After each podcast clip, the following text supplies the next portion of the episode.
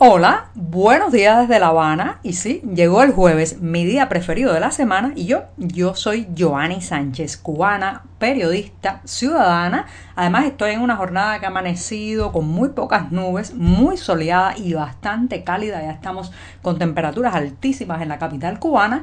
De manera que tendré que abrir de par en par esta ventana 14 para que entre algo de brisa, de fresco informativo, pero sobre todo para asomarme e invitarlos a ustedes claro está, a que se asomen junto a mí a los temas y las noticias más importantes de este 3 de junio de 2021 aquí en Cuba. Hoy, hoy voy a empezar hablando de control, finanzas, corrupción. Pero antes de decirles los titulares, voy a pasar, como es tradición en este programa, a servirme el cafecito informativo que está recién salido de la cafetera, muy caliente, echando humo literalmente. Así que lo voy a poner en la taza lo dejo refrescarse unos breves segundos y mientras tanto les comento los temas principales de este jueves, que ya saben es mi día preferido de la semana, nací un jueves, así que cada jornada como esta celebro el regalo de la vida, sí, la complicada existencia de cada día. Bueno, les decía que en un primer momento iba a hablar de controles, finanzas, sí, este primer tema lo he titulado ¿Es la corrupción parte inseparable del modelo cubano? Bueno, esto daría para varios programas, pero hoy voy a intentar comenzar o abordar inicialmente este tema. También el año que nos arrebataron el malecón, sí, esa zona emblemática de la capital cubana por la que ahora no podemos transitar desde hace meses. Ya verán por qué. Después, más de 3.700 cubanos solicitaron refugio en México entre enero y mayo. La isla sigue en fuga. Y para recomendarles algo que pueden disfrutar desde las pantallas sin salir de casa, el estudio de arte de Pedro Pablo Oliva, un magnífico pintor cubano radicado en Pinar del Río. Dicho esto, presentados los titulares, ahora sí, ahora sí voy a tomar la cucharita para revolver y refrescar este cafecito antes de tomármelo. Eso sí, está amargo, sin una gota de azúcar como me gusta a mí para despertarme informativamente y siempre, siempre necesario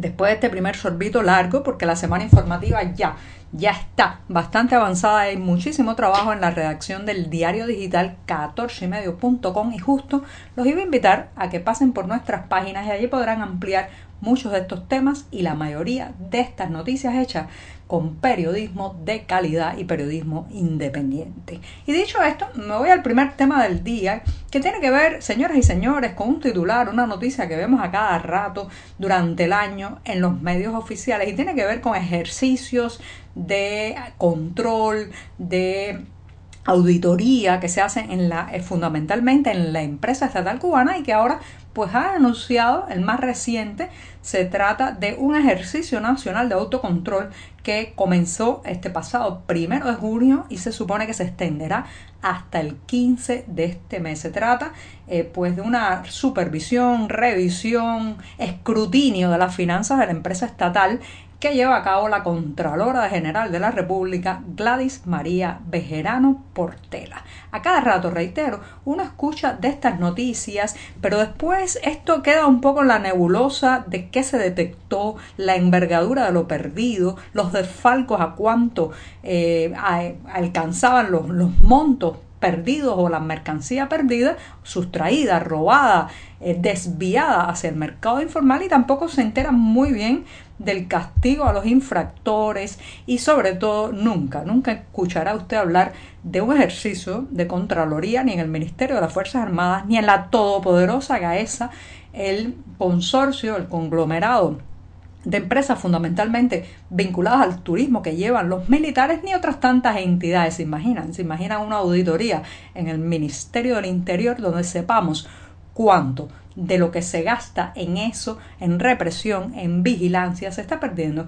para dedicarlo a otros temas tan urgentes y tan importantes en la Cuba de hoy como comprar harina para hacer pan o comprar leche en polvo para los niños. Pero bueno, no voy hoy por ahí, sino por el tema de si es la corrupción algo inherente, eh, algo que está eh, en el ADN, en la genética del modelo cubano. Evidentemente sí, porque este es un modelo, señoras y señores, que se fomentó, creció, se enraizó en la falta de transparencia, como todo modelo autoritario, de desde ahí arriba creen que no tienen que rendirle cuenta a los ciudadanos, que no tienen que decir qué hacen con nuestro dinero, a qué lo destinan, qué parte termina en los bolsillos de ciertas personas y qué otra parte se destina a mejorar la situación nacional. Tampoco, tampoco eh, pues se ha estilado en este más de medio siglo el tema de las licitaciones públicas. Ellos otorgan a dedo las obras públicas, las grandes inversiones nacionales o las obras económicas más importantes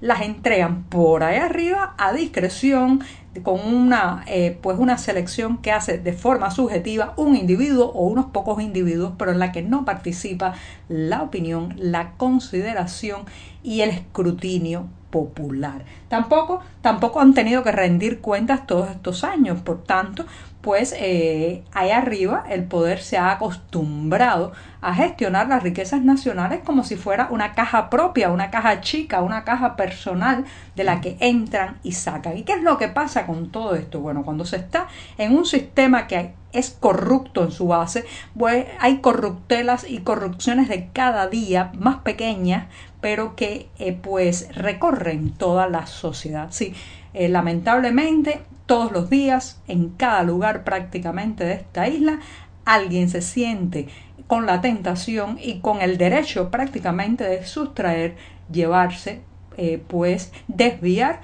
recursos que nos pertenecen a todos. ¿Y a dónde va a parar? Bueno, al mercado informal en muchas ocasiones. Pero esa persona que hace eso, lo hace, eh, siente que está hasta amparado éticamente en el hecho de que de todas formas por ahí arriba se roba más y de todas formas nuestros jerarcas de verde olivo hunden, hunden más las manos en las arcas nacionales. Esto es muy triste porque no hay una cultura de la auditoría, de la fiscalización, del control. Y todo lo que hay es un sentido depredador de saquear todo lo que se pueda. Eso está, eso recorre la sociedad cubana y es muy triste porque al final son los recursos de todos que terminan desviados, terminan eh, beneficiando a intereses personales y no a los intereses colectivos y tan necesarios eh, con, con tanta necesidad de inversión y de recursos ahora mismo en este país. Así que sí, el sistema cubano, el modelo cubano es profundamente corrupto desde sus inicios y genera, genera corrupción de la pequeña y de la cotidiana, pero constante y sobre todo genera una deformación de la conciencia ciudadana donde la corrupción no solamente es aceptada, sino aplaudida y bendecida. Bueno, me extendí un poco el primer tema, así que me voy a dar el segundo sorbito del día. En lo que pasó a otra cuestión. Ustedes saben que yo nací en La Habana hace ya más de 40 años y si algo tiene esta ciudad, si algo es eh, como parte de la identidad de los habaneros, es el malecón, señoras y señores.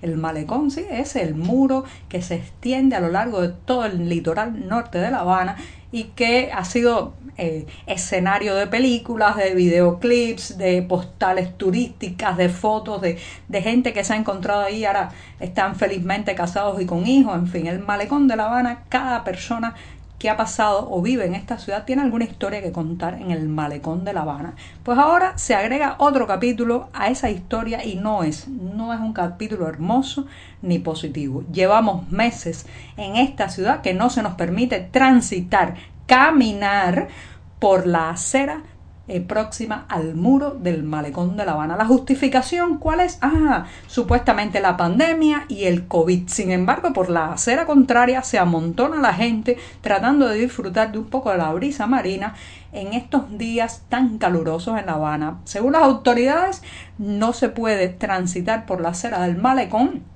para evitar contagios, aglomeraciones y sin embargo parece ser que el virus, el coronavirus, respeta las colas porque las colas, las aglomeraciones, los tumultos proliferan por toda la ciudad sin que las autoridades implementen realmente medidas que ayuden a evitar el caldo de cultivo en que se han convertido las colas, las filas para comprar productos básicos en esta ciudad. Y sin embargo nos han arrebatado el malecón, un lugar abierto con brisa donde en teoría los riesgos eh, pues de contagio serían mucho menores que en las zonas aglomeradas, en los pequeños locales, en, eh, los, en las tiendas, en dólares, en, en, moneda libremente convertible o en moneda cubana, donde durante horas y horas permanecen la gente una al lado de otra para poder comprar un trozo de leche o perdón un trozo de pollo congelado o un poco de leche o un pedazo de queso entonces ¿por qué nos han arrebatado el malecón de esta manera? ¿saben por qué? porque el control es el sueño húmedo de todo autoritario tener una situación de emergencia una situación que les permita justificar apretar la tuerca de la vigilancia, del control, eso es, ellos lo aman, todo régimen autoritario le encantan las situaciones de emergencia, de trinchera, de belicosidad, y han aprovechado esto y nos han arrebatado lo último que pensamos que nos iban a poder arrebatar, pasear por la acera del malecón de La Habana. Bueno, me voy rápidamente diciéndoles que más de 3.700 cubanos han solicitado asilo político, refugio más bien en México en los primeros cinco meses de este año, si entre enero y mayo 3.769 cubanos, más del 65% habían iniciado el trámite ya el año pasado, en 2020, pues solicitaron refugio en México, la isla.